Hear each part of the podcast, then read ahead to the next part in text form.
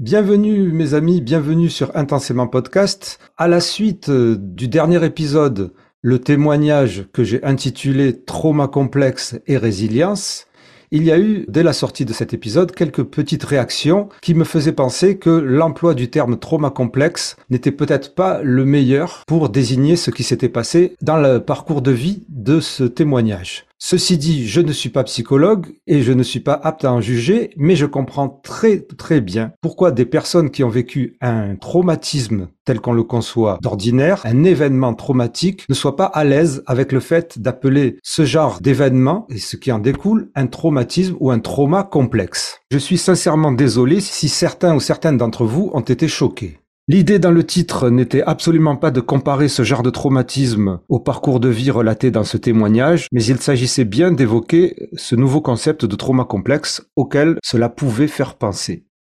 Et donc il s'agit effectivement d'un sujet très difficile, très lourd, et que je ne voudrais pas aborder à la légère. Lorsque j'ai décidé de donner ce titre à cet épisode, j'avoue que j'avais tout de même un doute.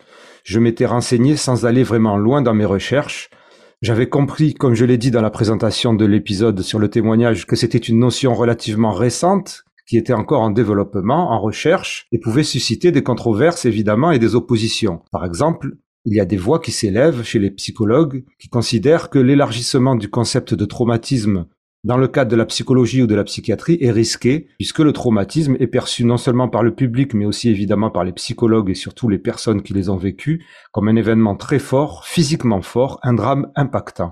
J'ai pu mieux me renseigner et j'ai eu quelques échanges avec des pros.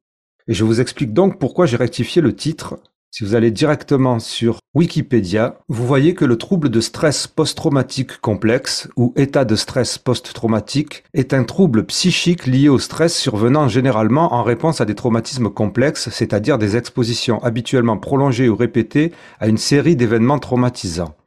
Et vous voyez qu'en fait, il n'est certes pas dans le DSM-5, le trouble de stress post-traumatique simple y figure, mais le trouble de stress post-traumatique complexe n'y figure pas. Par contre, il figure dans la classification internationale des maladies. Il est défini comme trouble qui peut apparaître après une exposition à un événement ou à une série d'événements de nature extrêmement menaçante ou terrifiante, le plus souvent prolongée ou à des événements répétitifs dont il est difficile ou impossible de s'échapper.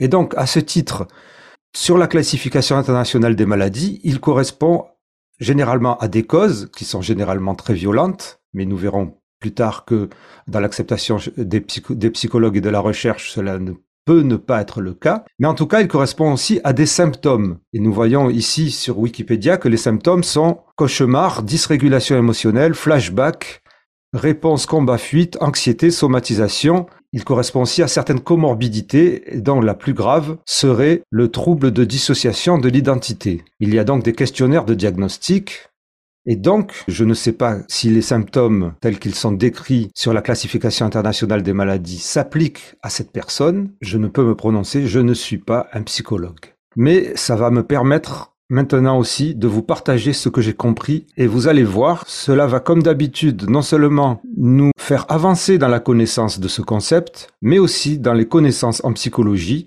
ce qui nous intéresse à tous, et en particulier dans la recherche des infos les plus fiables, et aussi par un biais assez spécial, cela va nous rapprocher d'un concept inconnu du public français sur le haut potentiel, un concept de traumatisme spécifique aux surdoués, le gifted trauma à travers l'article d'Isabelle Devrecker sur son blog Métacosme, dont je vous ai déjà parlé, un blog qui vulgarise très efficacement les idées au niveau des surdoués, des hauts potentiels intellectuels dans le monde anglophone. Et dans le monde anglophone, il y a non seulement le développement du concept de traumatisme complexe, mais aussi ce concept assez spécial et spécifique de gifted trauma, donc nous allons lire aujourd'hui dans cet épisode le traumatisme complexe et une prochaine fois je m'attaquerai au gifted trauma en essayant de faire quelque chose de plus vaste et peut-être en parler avec Isabelle Devrecker, je ne sais pas.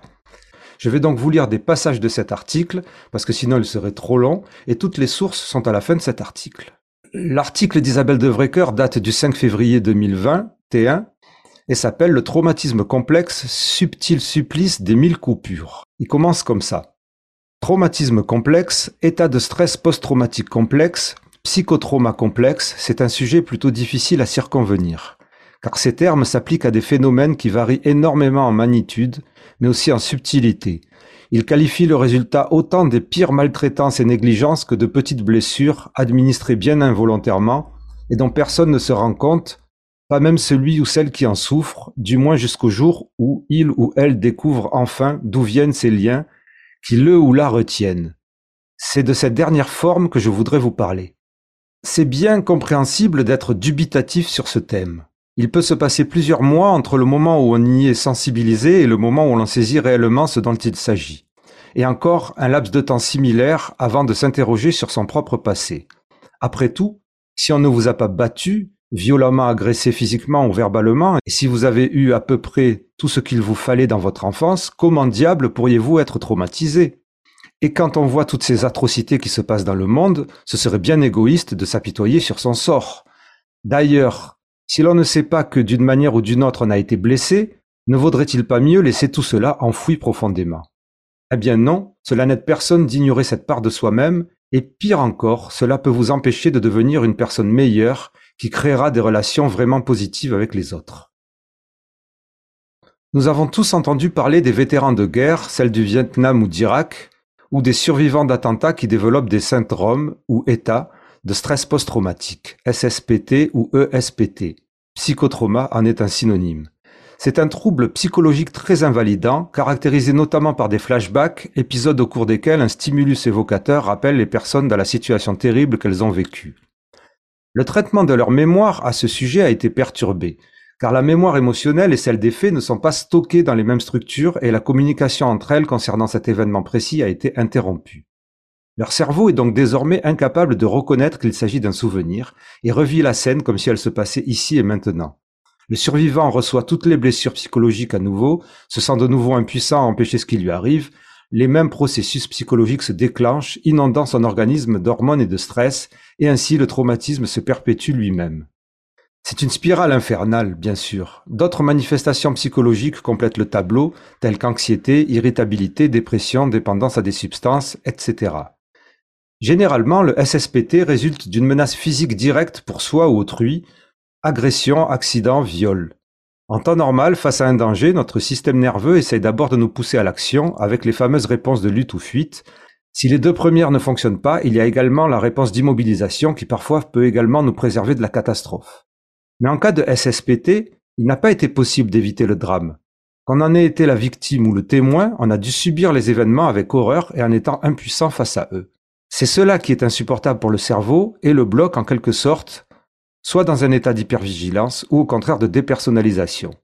Entre parenthèses, le cerveau s'est alors éteint le temps que cela se passe et le sujet n'a rien ressenti, ce qui ne veut pas dire qu'il n'est pas moralement blessé. Ce qui perturbe son fonctionnement durablement. SSPT complexe et traumatisme développemental. Le SSPT se rapporte à un événement isolé ou à une brève période dangereuse de la vie, mais il arrive que les faits traumatisants soient étalés sur de longues périodes. Dans ce cas, il se peut que ces faits soient moins directement menaçants pour la vie ou l'intégrité physique de la personne. Cependant, comme ils se répètent, leur effet traumatisant finit par être tout à fait similaire. Historiquement, les phénomènes liés à un événement unique et ceux liés à des événements au long cours étaient étudiés séparément jusqu'à ce que le fonctionnement cérébral soit étudié et que les chercheurs se rendent compte qu'il s'agissait en fait d'une même pathologie, simplement déclinée selon plusieurs modalités. C'est ainsi que l'affectif complexe a été ajouté dans le second cas. Le SSPT complexe peut survenir à tout âge.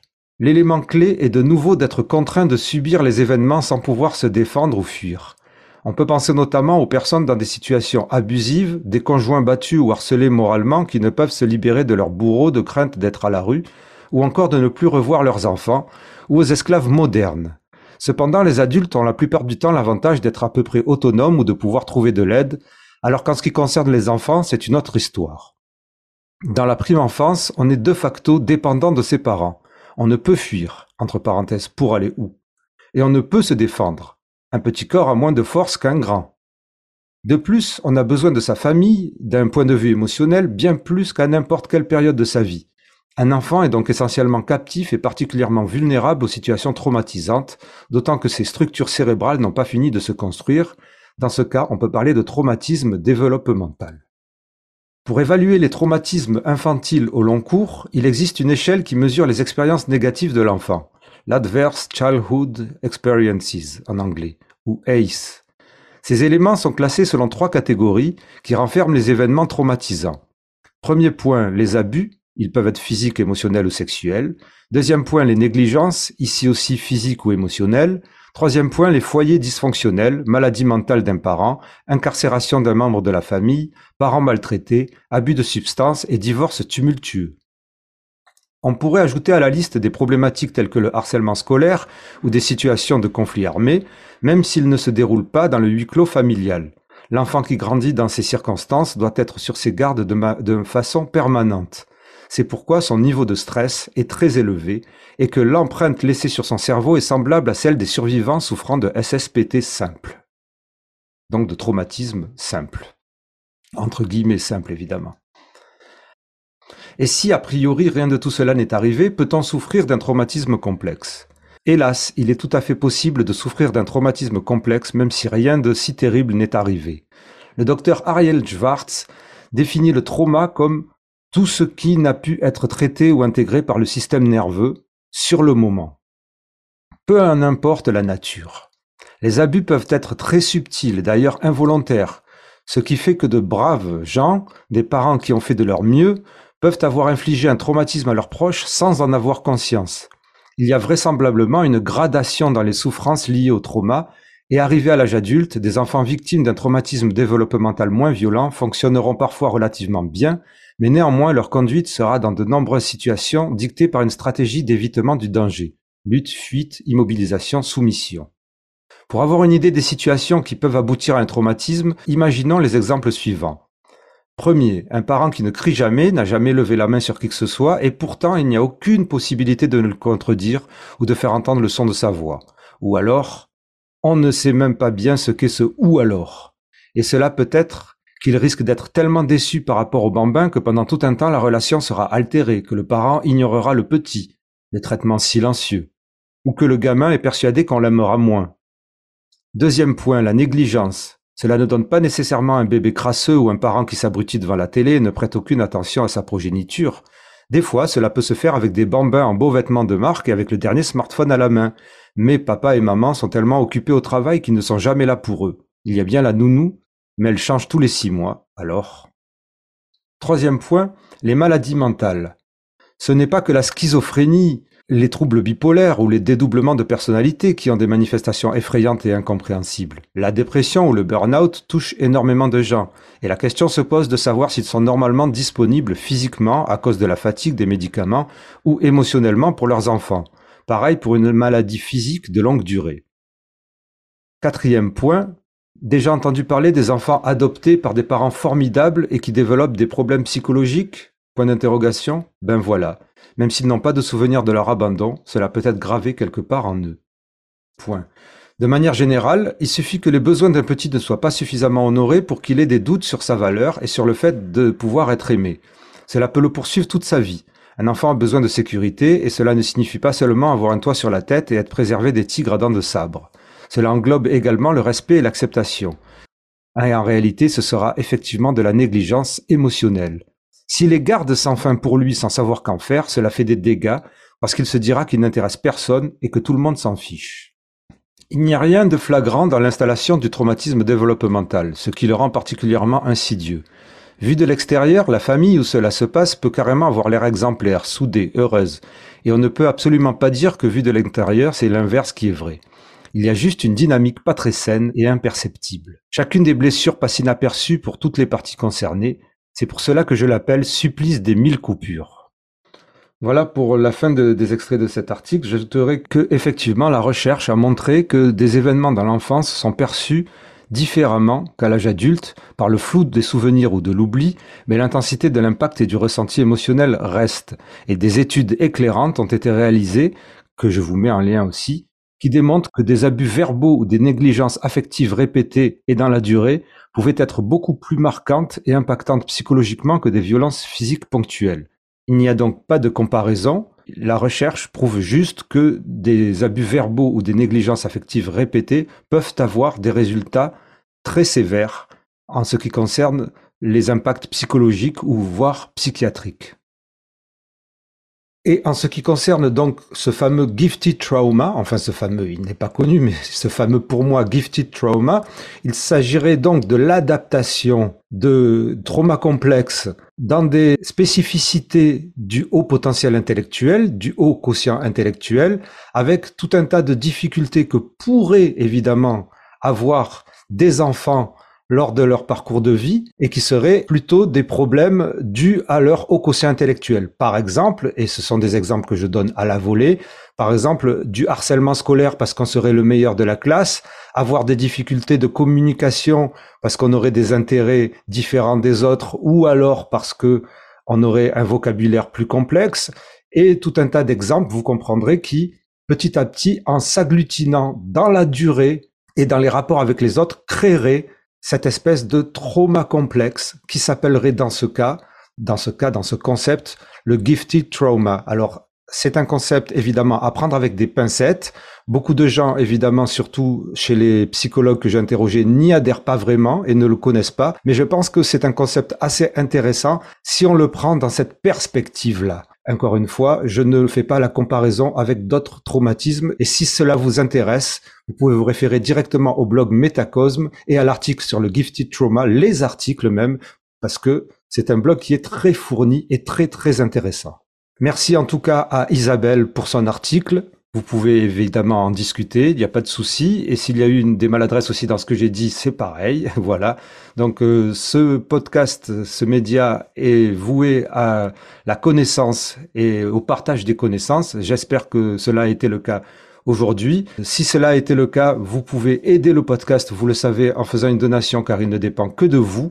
Il y a un lien unique dans la description de ce média et je vous en remercie de m'aider dans mon travail. Intensément, c'est quand même le podcast divergent et intensément, c'est le show potentiel. Sportez-vous bien tout de même.